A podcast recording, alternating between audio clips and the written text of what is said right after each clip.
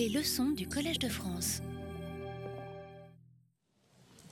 C'est par le fil de l'épée que les, frères siamois Abd Shams et Hashim, fils de Abd Manaf, furent séparés.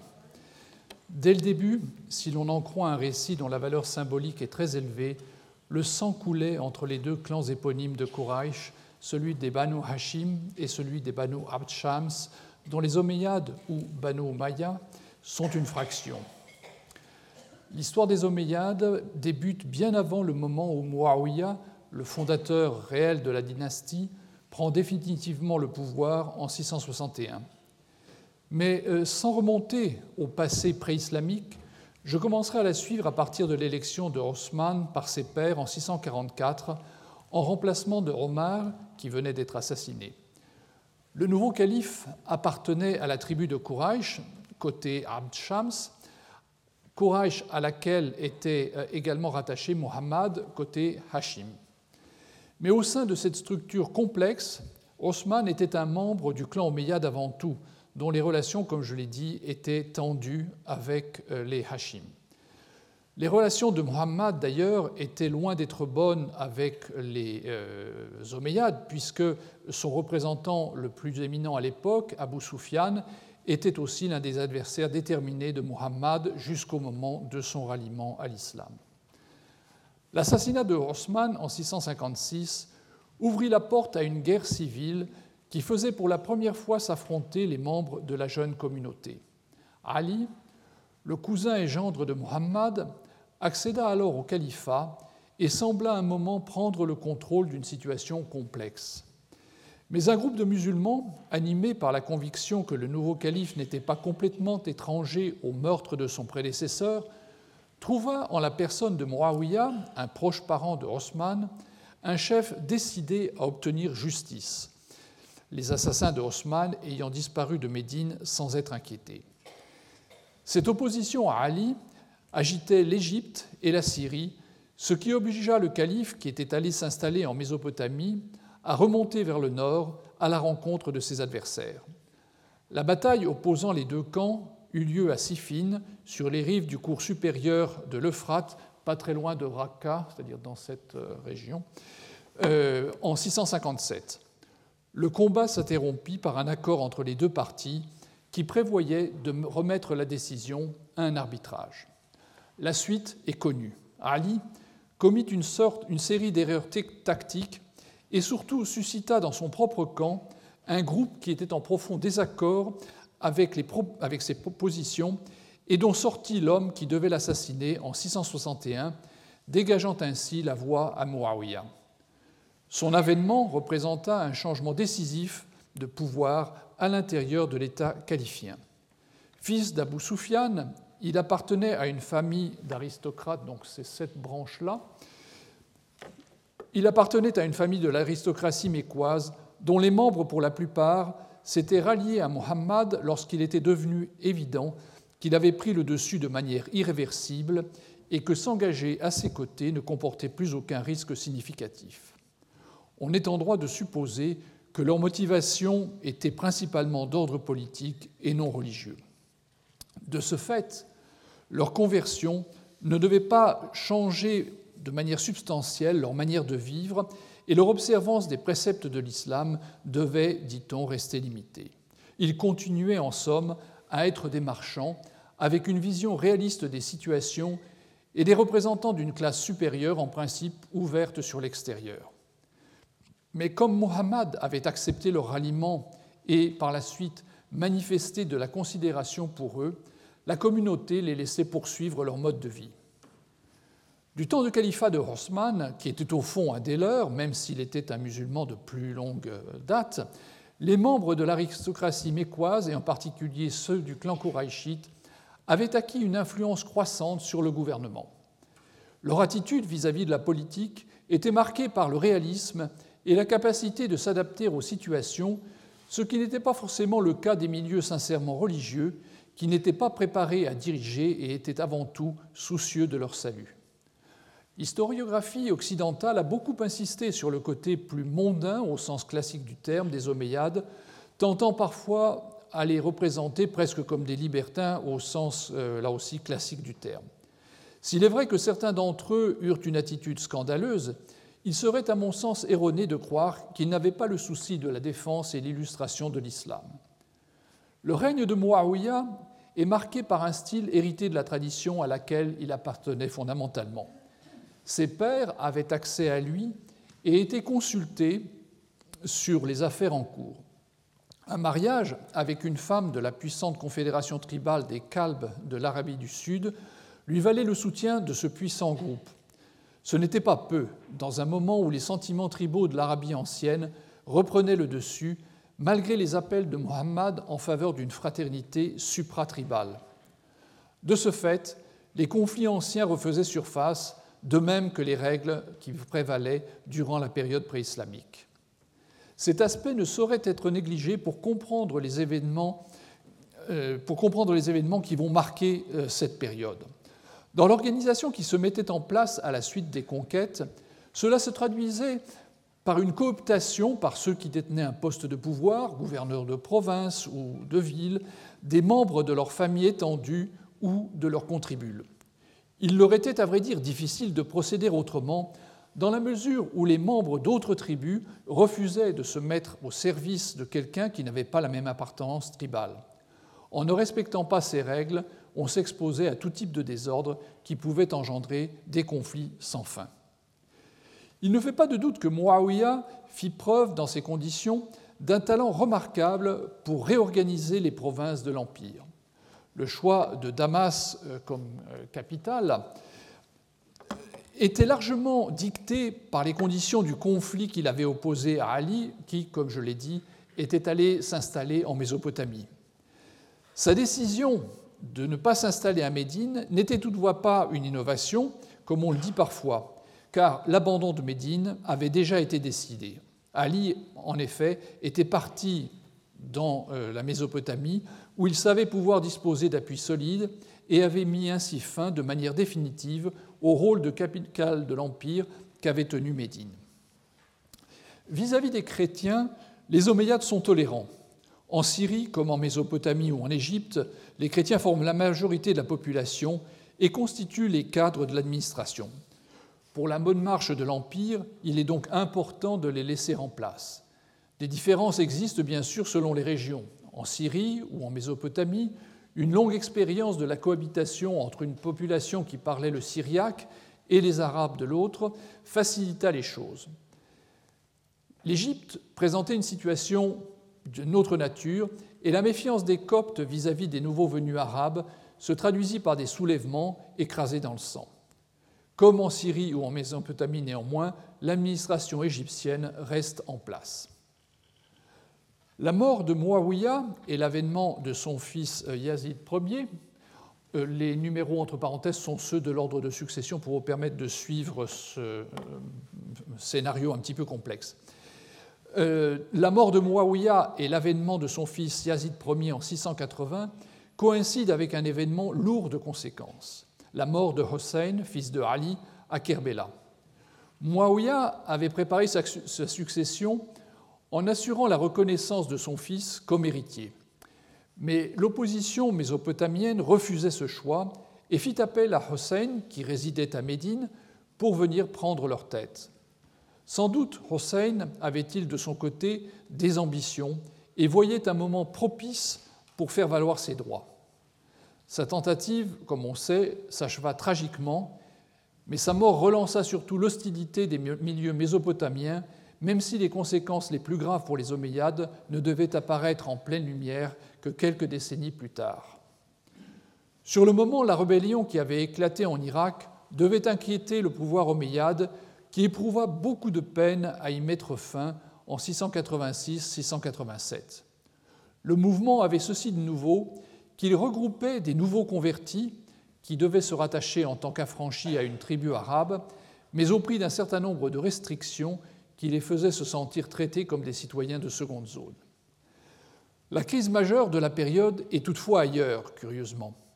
Parallèlement à Hossein, un autre personnage, Abdallah ibn Zubayr, neveu de Aïcha, la femme préférée de Muhammad, refusait de reconnaître le califat de Yazid Ier et entra en rébellion en 681. Il reçut de nombreux soutiens et réussit à se maintenir dans le Hijaz, c'est-à-dire la région, euh, la région qui est, euh, qui est, ici, autour de Médine et de la Mecque. Il réussit donc à se euh, maintenir dans le Hijaz jusqu'à sa mort en 692, à la fin du siège de la Mecque où il s'était retranché avec ses derniers fidèles. Au cours de cette période troublée, le pouvoir passe à une autre branche des Omeyyades après la mort de Yazid Ier. Donc, on, passe euh, à Marwan, qui est euh, donc l'éponyme de la branche marwanide. Le nouveau calife Marwan, mort en 684, n'eut pas un règne bien plus long que celui de son prédécesseur et cousin Muawiyah II. Mais il prit des décisions opportunes et sut stabiliser la position de la dynastie profitant de ses succès pour faire reconnaître comme héritier son fils Abd al-Malik. Contrairement à ce qui est trop souvent dit de l'impiété des Omeyyades, je relèverai que dans les sources, Marwan était réputé avoir une très bonne connaissance du Coran. Son fils Abd al-Malik, qui règne de 685 à 705, qui eut comme Muawiyah la chance d'être secondé par des gouverneurs efficaces, en particulier Al-Hajjaj ibn Yusuf, mit fin au contre-califat de Abdallah ibn Zubayr et réussit à ramener la paix intérieure dans l'Empire, à l'exception de révoltes ponctuelles, notamment en Iran. Ce règne est d'une importance particulière pour les réformes qui y furent mises en place. Le caractère arabe de l'Empire est mis en avant, peut-être en raison de la présence dans les rangs des opposants de nombreux non-arabes. Il est ainsi décrété que la langue et l'écriture arabe deviendraient désormais celles de l'administration au détriment du grec ou du persan. La monnaie est également réformée. En 696-697, les éléments chrétiens ou zoroastriens qui figuraient encore jusqu'à ces dates sur les monnaies frappées par les autorités disparaissent et sont remplacés par des textes en arabe, notamment la sourate 112. Enfin, et c'est là encore un fait à verser au dossier de l'implication religieuse des Omeyyades, le règne de Abd al-Malik voit une révision du texte coranique sous la responsabilité d'Al-Hajjaj. J'y reviendrai par la suite. Les maigres données dont nous disposons ont parfois été interprétées, par exemple par Alphonse Mingana, comme la mise au point du texte canonique du Coran, l'attribution à Osman visant à donner au texte une autorité plus grande. Le fils et successeur de Abd al-Malik, al-Walid Ier, qui, euh, qui, est euh, ici, numéro 6, le fils euh, de Abd al-Malik régna de 705 à 715. Il fut, à l'instar de son père, un homme d'État compétent qui sut maintenir l'ordre dans l'Empire. On retiendra également les noms des califes Omar II, qui règne de 717 à 720, et Hisham 724-743 qui se trouve ici, qui tentèrent l'un et l'autre de résoudre les problèmes que rencontrait l'État omeyyade. Omar II, il faut le signaler, est celui des califes qui échappe en quelque sorte à cette damnatio mémoriée abbasside, sans doute parce qu'il était le petit-fils du grand Omar, euh, qui était donc son grand-père. Après la disparition de Hisham, une série de califes au règne très bref et pour l'essentiel occupés à maintenir un style de vie frivole fragilisa la position du pouvoir, d'autant que les problèmes se multipliaient. Les incessantes disputes entre les tribus arabes affaiblissaient également l'État. Le dernier des califes omeyyades, Hisham II, hérita donc d'une situation très détériorée et ne put, malgré tous ses efforts, faire face à la révolution abbasside dont je reparlerai dans un instant. Les problèmes à résoudre ne manquaient pourtant pas, depuis ceux des revenus de l'État jusqu'à l'agitation provoquée par les changements apportés par l'islam lui-même à l'équilibre qui régnait avant dans les territoires conquis. Le pieux Omar II, descendant donc par sa mère du calife bien guidé, homonyme, prit ainsi des mesures destinées à prendre en compte ces changements dans le traitement fiscal des nouveaux musulmans non arabes, mais sans que les effets aient été toujours bien prévus ou que ses successeurs aient à leur tour procédé aux adaptations nécessaires. Quoi qu'il en soit, le régime omeyyade faisait en définitive bien peu pour apporter une solution au malaise qui s'était répandu au sein du groupe toujours plus important des nouveaux convertis qui ressentaient le maintien, au moins partiel, d'une situation qui réservait aux Arabes un traitement de faveur. En effet, même si les autorités n'avaient pas adopté une politique en faveur des conversions, qui risquait en fait de mettre en péril les revenus de l'État, les milieux dévots, particulièrement implantés à la Mecque et à Médine, développaient l'idée que la conversion devait être favorisée comme voie d'accès au salut et, sur le terrain, différentes circonstances donnaient aux populations conquises des raisons de se convertir. Mais ce passage ne s'accompagnait pas des, des avantages dont jouissait l'aristocratie militaire, ce qui devenait insupportable d'un point de vue à la fois religieux et politique. C'est dans la partie personnophone de l'Empire, où les querelles permanentes entre les tribus arabes ajoutaient encore aux difficultés, que les sentiments d'injustice étaient le plus vivement ressentis. Ils contribuaient à attirer des mécontents vers des mouvements pro-alides, c'est-à-dire chiites, ou plus largement contestant la vision défendue par le pouvoir omeyyade. La fin de la dynastie omeyyade est bien connue. Des descendants d'un des oncles de Muhammad que j'évoquais au début, Abbas, vivaient dans une sorte de clandestinité dans la région du Jourdain par crainte d'être éliminés par les Omeyyades pour être des rivaux potentiels pour le califat. Ils mirent à profit le mécontentement qui s'était installé pour fomenter une révolte dans le lointain, lointain Khorasan aidé en cela par un homme d'origine iranienne, Abu Muslim, qui sut orchestrer une propagande qui mettait en avant la nécessité pour la communauté d'être dirigée par un membre de la famille de Muhammad qui saurait mettre en application de manière équitable les préceptes du Coran. La révolte, commencée en 746, progressa rapidement et les troupes d'Abu Muslim atteignirent la Mésopotamie en 749.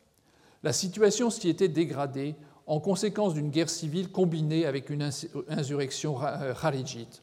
Au début de 750, la bataille décisive eut lieu euh, sur les rives du Grand Zab, un affluent du Tigre. Le calife Marwan II fut défait et s'enfuit. La révolution abbasside l'avait emporté. Le sang qui, comme un funeste présage, avait coulé entre les frères siamois Abd Shams et Hashim lorsqu'ils avaient été séparés par l'épée, fut répandu de nouveau lors de l'ultime massacre des Omeyyades par les Abbassides, dont seul réchappa celui qui devait fonder en Espagne une deuxième dynastie omeyyade.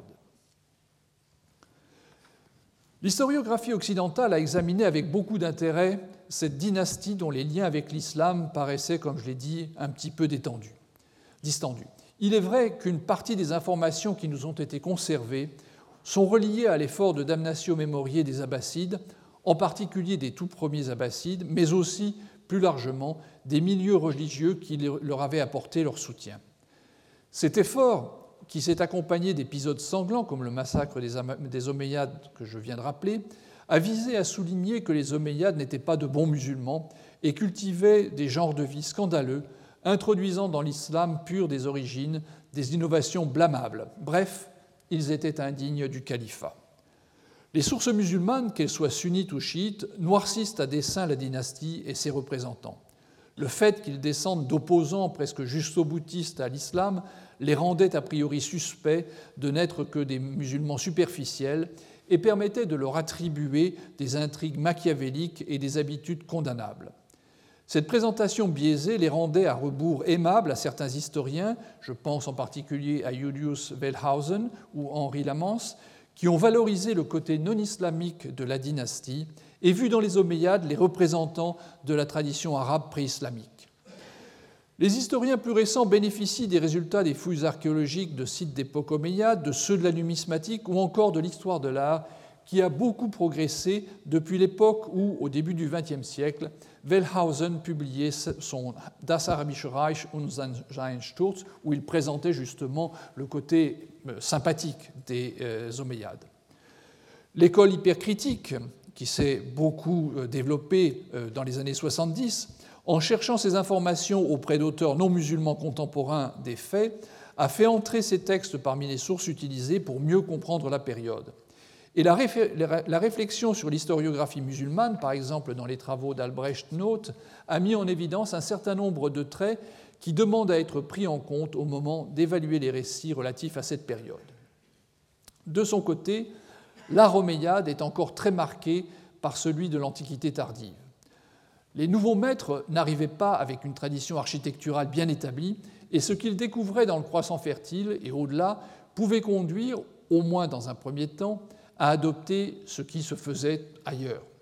En outre, les artistes, architectes ou euh, artisans auxquels il fallait faire appel pour euh, réaliser les monuments, dans la plupart des cas, étaient des non-musulmans, héritiers eux-mêmes d'une longue tradition.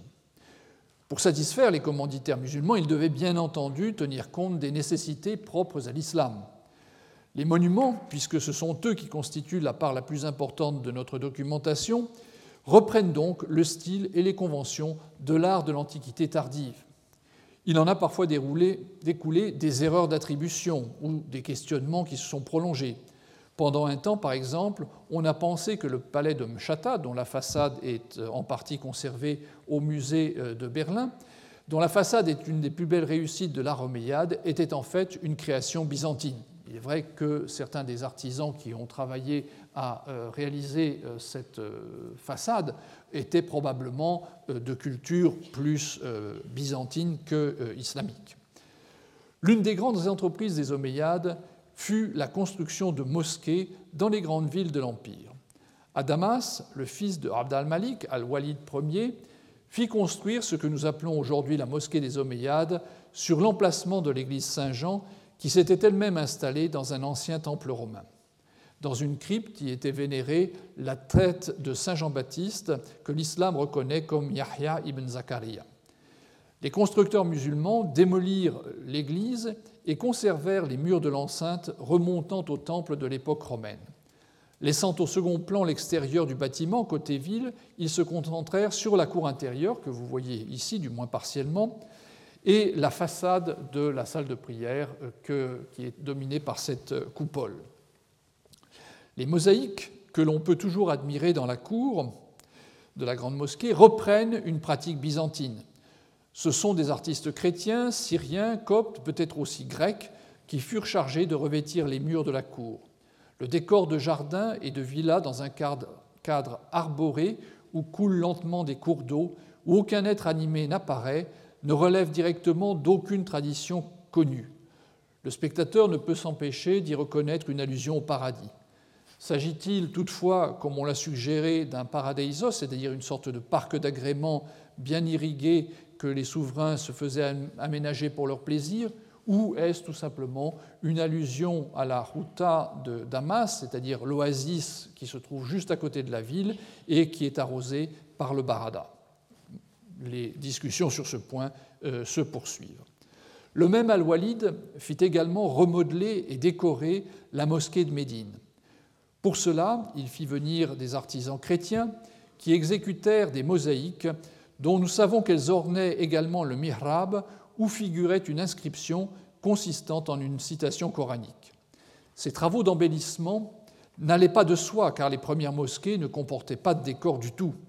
C'est sous le règne de Abd al-Malik que les musulmans avaient commencé à orner leurs lieux de culte, mais des réticences subsistaient sans doute. De fait, la tradition rapporte que lorsqu'Al-Walid Ier eut fait décorer la mosquée de Médine, un vieillard qui était dans la foule au moment où le calife vint examiner les résultats de l'opération l'aurait ailé en disant, et je cite, Nous avions bâti dans le style des mosquées, vous bâtissez dans le style des églises.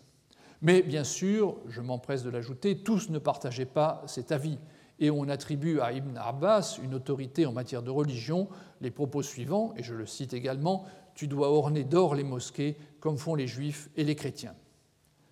La réalisation du programme ornemental de la mosquée de Médine comportait donc des inscriptions en mosaïque, comme dans le dôme du rocher dont je vais parler dans un instant. Pour mener à bien cette entreprise, la tâche de concevoir l'inscription réalisé par la suite par les artisans mosaïstes, fut confié à un certain Khalid ibn Abi al-Hayyaj, qui s'était déjà fait connaître comme calligraphe pour des copies du Coran, de la poésie et des documents destinés au calife, comme nous le rapporte An-Nadim. Sur le mur de la Qibla, comme je le signalais, il conçut une inscription coranique qui comportait la fin du Coran de la sourate 91 à la sourate 114. De la petite série d'édifices religieux qui nous est restée, j'ai laissé pour la fin, même s'il est chronologiquement antérieur, puisqu'il remonte au règne de Abd al-Malik, le dôme du rocher, le monument sans doute le plus connu de l'époque omeyyade et probablement l'icône même de euh, l'art musulman à l'heure actuelle. Mais cette popularité, doublée de nos jours d'une dimension politique, ne résout en rien la question fondamentale de la fonction de cet édifice. Le calife Abd al-Malik, dont le nom figurait sur le bandeau épigraphique du tambour du dôme du rocher, a été remplacé par celui d'un abbasside, et c'est euh, pourtant euh, l'Omeyyade qui est à l'origine de cette entreprise. Que voulait-il faire? Le rocher sur le mont du Temple est associé à des figures bibliques.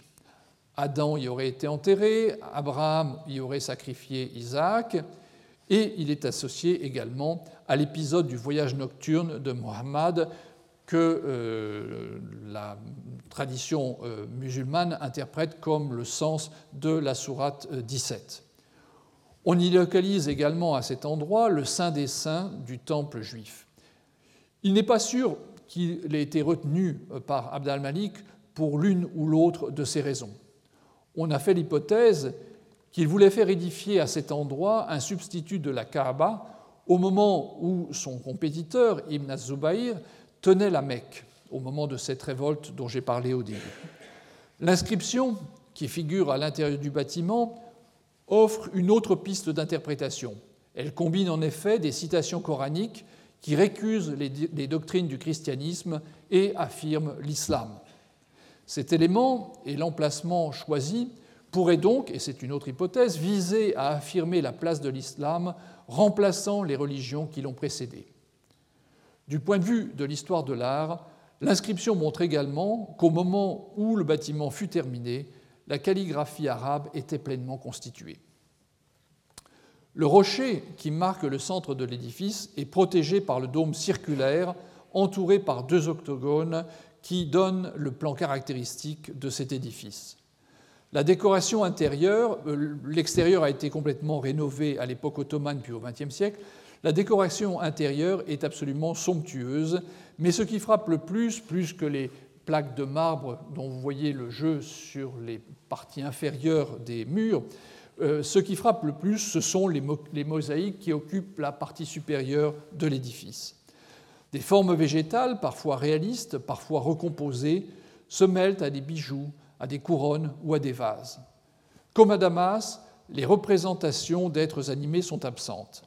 Le bâtiment est tellement dans la lignée de la tradition antique, tant pour euh, son plan que euh, pour l'organisation du décor, qu'on euh, a pensé que ça n'était en fait pas vraiment une œuvre d'art musulmane, puisqu'il se rapproche beaucoup, par exemple, du Saint-Sépulcre.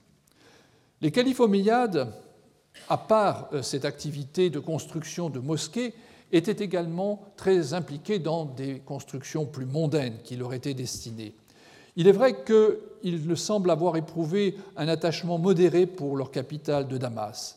Certes, ils y étaient plus proches de leur sujet, et ils trouvaient sans doute des distractions près des couvents chrétiens situés à proximité de la ville où on pouvait boire du vin et entendre des chanteurs ou des chanteuses. Et nous savons, même si rien n'en subsiste, que les Omeyyades avaient fait construire à côté de la mosquée, à Damas même, le palais d'Al-Radra, où le calife pouvait commodément gagner la Maksura, c'est-à-dire l'enclos qui lui était réservé dans la salle de prière. Mais la construction de résidences princières aux portes du désert laisse penser qu'il souhaitait euh, s'écarter de la capitale sans qu'on puisse donner une explication très satisfaisante. Est-ce, comme cela a été souvent dit par nostalgie de la vie du désert C'est l'explication la plus commune. Mais d'autres explications ont été avancées. Certains considèrent qu'il s'agissait de demeures associées à des exploitations agricoles, et euh, ça pourrait être le cas euh, du palais de Kasr al-Hayr al-Harbi, dont vous voyez ici la porte principale, qui a été remontée dans le musée euh, national de Damas. Donc ça pourrait être une, euh, une exploitation agricole. Une autre hypothèse étant qu'à proximité, il y avait des enclos dans lesquels on élevait des animaux pour, après ça, euh, permettre au calife de chasser euh, plus commodément. Le plus célèbre de ces palais, je l'ai dit, celui de Mshata, illustre parfaitement le problème posé par l'architecture omeyyade, si proche parfois de l'art de l'Antiquité tardive que pendant un temps, on a considéré que c'était un monument byzantin. Cette résidence, qui inclut pourtant une mosquée, est célèbre pour la riche décoration de ces triangles qui se succèdent sur les quatre côtés de l'édifice, même si, et c'est un détail intéressant, il y a quelques animaux, des oiseaux sur, trois façades, mais pas sur celle qui donne vers la Mecque, où le décor est parfaitement sans, euh, sans représentation d'être animé. À Koussaïr Amra, un autre de ces châteaux du désert, subsiste un petit ensemble constitué d'une résidence et de bains qui, comme vous le voyez, sont vraiment euh, au milieu du désert. On pense que le commanditaire de cette construction fut le calife Al-Walid Ier.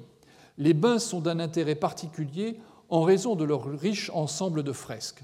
Dans la nef centrale de la grande salle se trouve la plus fameuse d'entre elles, qui représente une série de figures royales qui se dirigent vers un groupe figuré sur une autre paroi, groupe où on a pensé pouvoir reconnaître le calife et son entourage. Les figures royales, comme vous voyez, l'état des fresques est assez euh, déplorable, mais on peut encore identifier des inscriptions qui euh, les permettaient de les identifier, et ces inscriptions désignaient successivement Caïsar, Rodoricos, Khosroès et Négus. Hein, c'est en caractère euh, grec. Il s'agit donc de souverains vaincus par les Arabes, l'empereur byzantin, Caïsar, Rodrigue, dernier roi wisigoth d'Espagne, Khosroès, le dernier euh, empereur perse, et euh, Négus, donc c'est une appellation générique de l'empereur byzantin. Deux autres personnages qui viennent dans la film n'ont pas été identifiés parce que l'inscription a disparu on a pensé pouvoir reconnaître l'empereur de Chine et un souverain indien qui compléterait ainsi la représentation du triomphe global, pratiquement, des armées arabes. Cette scène, bien sûr, donne une date pour l'édifice, puisque nous savons que Rodrigue a été défait sur le Guadalete en 711. Les fresques, qui ont de toute évidence été réalisées par des artistes chrétiens, mêle des scènes associées aux activités qui se déroulaient dans les bains, mais aussi dans les environs de la résidence, comme les nombreuses scènes de chasse, comme euh, ici euh, cette euh, chasse à l'onagre sur la nef principale. Le calife occupe une place de premier plan, soit dans l'attitude du souverain qui trônant, soit comme un protagoniste de scènes qui le mettent en valeur. Cet ensemble de fresques présente donc un double intérêt historique, elle livre d'une part des images de la vie palatiale, certes idéalisées, et elle pourrait avoir d'autre part comme but de manifester la légitimité du pouvoir omeyyade en récupérant à son bénéfice une iconographie impériale antérieure.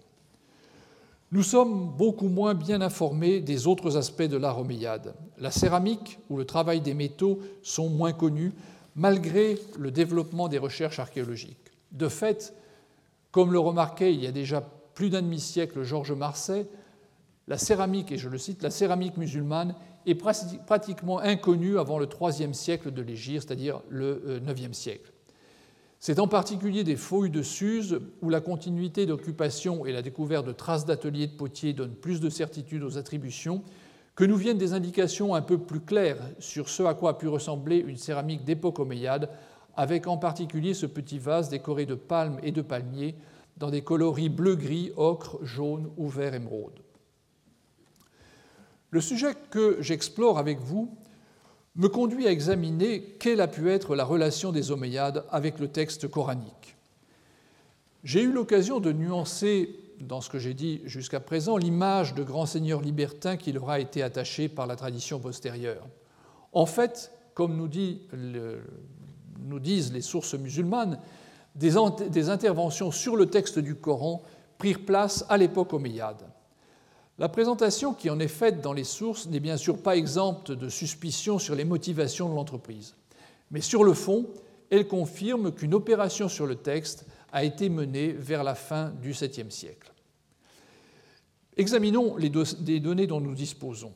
On a pensé que le calife Abd al-Malik aurait lui-même réalisé une compilation du texte, mais il me semble que dans le texte invoqué à l'appui de cette hypothèse, il ne s'agit en fait que d'un apprentissage par cœur, autre sens du verbe jama'a, comme je l'ai euh, signalé déjà euh, dans des euh, présentations antérieures.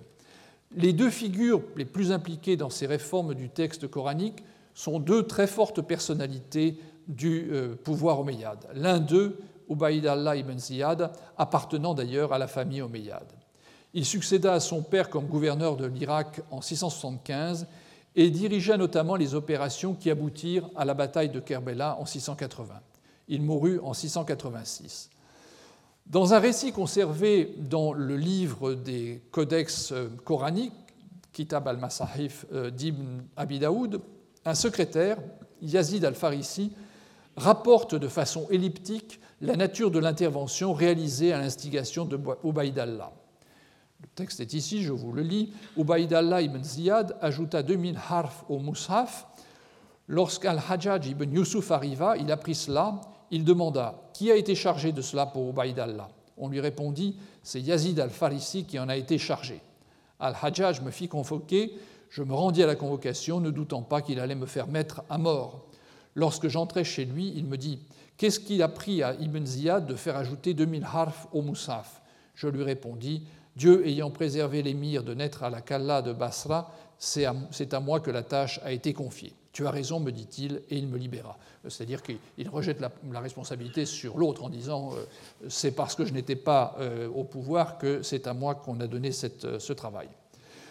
Le texte commande par la suite, le texte d'Ibn Abi Daoud commande par la suite que cette augmentation consistait à introduire des alifs dans les verbes kana et kala. Le récit que vous avez sous les yeux met en scène le deuxième personnage de premier plan de la période, Al-Hajjaj ibn Yusuf, qui est mort en 714 et qui fut également gouverneur de l'Irak. Sa position semble, sinon critique, du moins prudente à propos de l'intervention de Ubaidallah. Il est pourtant l'un des protagonistes d'une deuxième opération touchant le texte dont la portée dépasse, me semble-t-il, largement celle de son prédécesseur. Omar Hamdan, dans un livre qu'il a publié récemment, propose de regrouper toutes ces retouches apportées au texte du Coran à l'intérieur de ce qu'il a baptisé le Masahif Project, le, le projet euh, des codex coraniques. L'intervention semble avoir visé à contrôler l'état du texte puisqu'on lui attribue la décision de faire dénombrer les lettres du Coran, une opération qui permet ensuite de déterminer les différentes divisions du texte en moitié, en tiers, en quart, en cinquième, etc. Mais il procéda également à des corrections du texte et serait à l'origine de la séparation des sourates par un trait ou un décor linéaire. À ses côtés se trouve un personnage moins contestable, Hassan al-Basri, qui est notamment connu comme transmetteur d'un système de lecture, une kira, qui ne sera pas canonisé à la fin du IXe siècle. Al-Hajjaj est présenté dans certaines sources comme un ancien maître d'école de Taïf, dans le sud de l'Arabie saoudite actuelle, sans doute avec une intention critique de dire que c'est un personnage de peu d'importance. Mais plus qu'un souci scolaire dans cette entreprise, il me semble qu'il faut discerner dans le dénombrement des lettres, par exemple, une imitation d'une pratique scribale juive qui est associée au mode de transmission écrit de la Torah. C'est-à-dire qu'en comptant les lettres, en fait, Al-Hajjaj aurait visé à déterminer le nombre de lettres de la version de référence. Toutes celles qui en auraient eu plus ou en auraient eu moins n'auraient bien sûr pas été euh, de statut canonique. Dans la notice euh, qu'un auteur postérieur, Ibn Khalikan, qui est mort en 1282, lui a consacrée, nous apprenons que pendant 40 ans environ, jusqu'au temps de Abd al-Malik ibn Marwan, le calife, les gens récitèrent le codex de Ousmane. Puis des lectures fautives se multiplièrent et se répandirent en Irak. Al-Hajjaj ibn Yusuf al-Thaqafi recourut à ses secrétaires et leur demanda de mettre des signes sur ces lettres ambiguës. On dit que ce fut Asr ibn Asim qui effectua cette opération, mettant des points uniques ou doublés en des positions différentes. Durant un temps, on ne lut donc le texte qu'avec sa diacritation. Cependant, malgré l'utilisation des points, des lectures défectueuses se produisaient encore. C'est alors que fut créée la vocalisation, et On lut désormais en suivant le système des points et des voyelles, Lorsqu'on ne prêtait pas minutieusement attention à un mot en ne faisant pas droit à ce système, il se produisait des lectures défectueuses. On chercha le moyen d'y parer et on ne trouva pas d'autre moyen que de s'en tenir aux instructions des connaisseurs en récitation orale. Euh, ce qui euh, doit frapper, bien sûr, c'est le parallélisme qui existe entre ce texte et celui qui nous est rapporté des origines de la recension de Haussmann. C'est finalement exactement les mêmes motivations, simplement qu'on les attribue un demi-siècle plus tard à la période d'Al-Hajjaj.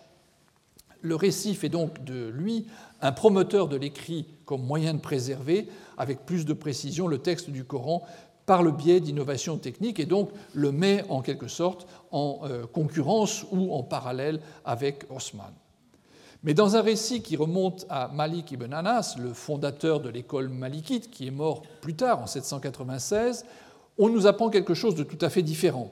Le texte nous a été conservé par euh, un auteur égyptien qui est mort au début du XVIe siècle, à Samoudi, mais qui conserve dans son œuvre des matériaux plus anciens. Il rapporte que Al-Hajjaj ibn Yusuf fut le premier à envoyer des moushaf dans les grandes villes. Il en envoya un grand à Médine, il fut le premier à envoyer des moushafs dans les villes. Celui qu'il envoya à Médine était dans un coffre à la droite du portique qui avait été construit pour indiquer là où se tenait le prophète. On l'ouvrait le vendredi et le jeudi et on y, lisait à la prière de l'aube. Les informations de Malik sur des épisodes de l'histoire médinoise sont généralement fiables puisqu'il a lui-même vécu à Médine.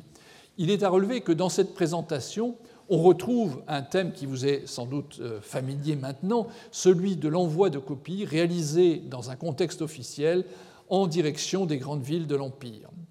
Euh, on attribue donc, dans ce cas précis, à Al-Hajjaj, il aurait été le premier à le faire, et non à Osman, l'initiative d'envoyer pour la première fois des copies du Coran dans les grandes villes de l'Empire. Dans ce cas, son objectif est bien clair, le lieu de conservation est bien défini, c'est un codex qui doit être dans la mosquée, et surtout, une fonction est attribuée à ce codex, la lecture de certains passages lors de la prière les jeudis et vendredis. L'intégration des manuscrits coraniques à des stratégies qui n'ont que peu à voir avec la piété paraît s'être vite imposée au cours de cette époque. Un autre épisode, qui se redéroule cette fois à Fustat, donne la mesure des enjeux liés à la remise d'un manuscrit à une mosquée. Al-Hajjaj, nous dit-on, avait également envoyé une copie du texte à Fustat, c'est-à-dire l'ancien, le, vieux Caire, mais son arrivée provoqua l'ire du gouverneur Omeyyad Abdalaziz, qui, furieux de cette initiative, décida de faire sa propre copie qui servirait dans les contextes cultuels. Et là, nous avons le premier indice de ces jeux de euh, pouvoir par codex coranique interposé. Nous possédons également un autre récit, cette fois-ci dans un contexte polémique, dû à Abd al-Masih ibn Ishaq al-Kindi, un auteur d'une apologie du christianisme et d'une réfutation de l'islam. L'auteur semblait un chrétien nestorien qui travaillait dans l'administration abbasside sous le règne du calife al-Mamoun, c'est-à-dire entre 813 et 833. Il paraît, au demeurant, très bien informé sur les événements qui entourent la mise par écrit du Coran je euh, le lis, puis ce fut l'intervention d'Al-Hajjaj ibn Yusuf qui ne laissa aucun recueil sans le saisir. Il en fit tomber bien des versets et il en ajouta d'autres qui, selon certains, étaient relatifs aux hommes des Banu Umayya ou des Banu al-Abbas, désignés par leur propre nom. Une copie, conforme à la recension voulue par Al-Hajjaj, fut faite en six exemplaires. Un fut envoyé en Égypte, un autre à Damas, le troisième à Médine, le quatrième à la Mecque, le cinquième à Koufa et le dernier à Basra. Mais quant aux autres recueils antérieurs, il les mit dans l'huile brouillante et les détruisit, imitant en cela Osman. Donc on retrouve même euh, scénario, simplement dans le cas euh, présent, notre auteur euh, reconnaît que Osman avait déjà pris cette initiative auparavant. Omar Hamdan, dont j'ai cité déjà le nom tout à l'heure, a compilé les différentes sources d'informations techniques relatives aux modifications apportées par Al-Hajjaj au texte coranique. Leur portée semble moindre que ce que laisse entendre Al-Kindi. Mais il est vrai que l'interprétation de Hamdan reste aussi littérale que possible dans la présentation proposée par la tradition musulmane, et donc il essaye de limiter, euh, dans l'explication qu'il donne, euh, la portée des changements euh, à, disons, au strict minimum, et ne relève finalement que 11 points du texte coranique qui auraient été véritablement modifiés, c'est-à-dire, somme toute, très peu. Dans une autre publication, où il s'attaque cette fois-ci à un, récit célèbre où Aïcha, euh, la veuve de Muhammad, euh, dit qu'il y a dans le Coran des fautes de grammaire. Et euh, même chose, donc, Omar Hamdan déploie beaucoup d'efforts pour montrer que finalement le texte du Coran n'avait pas à être modifié et que les fautes étaient finalement pas vraiment des fautes. Le processus de canonisation s'accompagne bien sûr non seulement du, de la fixation du texte de référence, mais aussi de l'élimination des recensions concurrentes. Le thème de la destruction des copies antérieures intervient comme en contrepoint dans différents récits de la mise par écrit. Leur précision dans le cas d'Al-Hajjaj va même jusqu'à donner le montant versé aux propriétaires qui doivent céder leurs manuscrits. La dernière destruction dont nous avons l'écho est de nature hautement symbolique et peut-être justement destinée à représenter une critique de euh, l'absence de scrupules de Al-Hajjaj et au-delà de lui des Omeyyades. Lorsque Marwan était gouverneur de Médine, il envoya quelqu'un à Hafsa, donc la veuve euh, de, de Muhammad, euh, pardon, la fille de Omar, pour lui réclamer les feuillets afin de les brûler car il craignait qu'il y ait des divergences entre l'une ou l'autre partie de l'écriture. Elle refusa de les lui envoyer. Ibn Shihab az-Zuri, le célèbre traditionniste, a dit Salim ibn Abdallah m'a rapporté ceci. Lorsque Hafsa mourut, Marwan envoya Abdallah, le frère de Hafsa, euh, l'ordre express de lui envoyer les feuillets de Hafsa. Abdallah ibn Omar les lui envoya. Marwan les déchira et les brûla, de crainte qu'il ne s'y trouvât en quelques passages une divergence avec avaient, euh, qu'avait copié Osman. Pardon, j'ai fait un lapsus, c'était euh, Marwan qui était chargé de détruire, donc qui euh, se trouve critiqué pour avoir fait disparaître cet exemplaire du Coran. Ces différents témoignages convergent. Le texte coranique a fait l'objet d'une révision sous les Omeyyades, et ce, dans un cadre officiel. Par texte coranique, je veux parler de la recension haussmannienne, celle qui est soutenue par le pouvoir. Les choses sont-elles allées plus loin qu'un toilettage orthographique ou de présentation, comme cela pourrait être le cas si on suit euh, stricto sensu la présentation de la réforme de Ubaidallah ibn Ziyad, ou même une partie de ce, qui nous est dit d'Al-Hajjaj Certains résultats de l'intervention de ce dernier semblent indiquer qu'on est toutefois allé un peu plus loin. Cela explique qu'il ait depuis longtemps attiré l'attention des historiens. Paul Casanova, dans son Mahomet et la fin du monde, puis euh, Alphonse Mingana, ont émis l'hypothèse que derrière ces récits se cachait en fait l'épisode même de la mise par écrit, les informations sur les entreprises antérieures n'étant que des sortes de rideaux de fumée destinés à faire remonter euh, la recension à des personnages plus respectables, en l'occurrence surtout à Haussmann.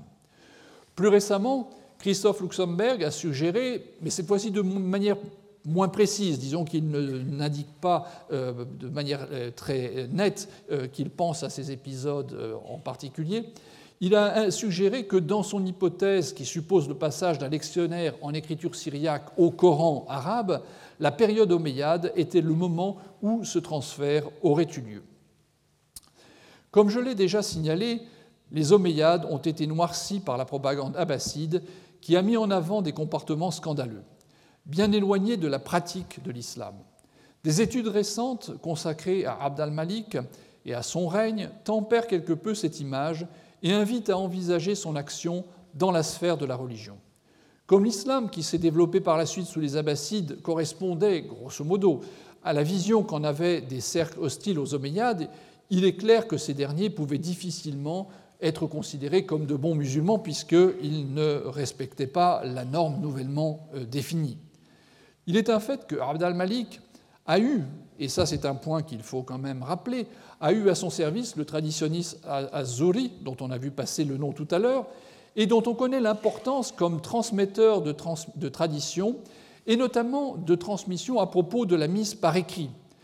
Azuri est également celui qui aurait, été, qui aurait joué un rôle de premier plan dans les débuts de la mise par écrit du hadith sur ordre des califes omeyyades. Donc là encore, une nouvelle intervention des euh, omeyyades pour euh, réunir un corpus à caractère religieux.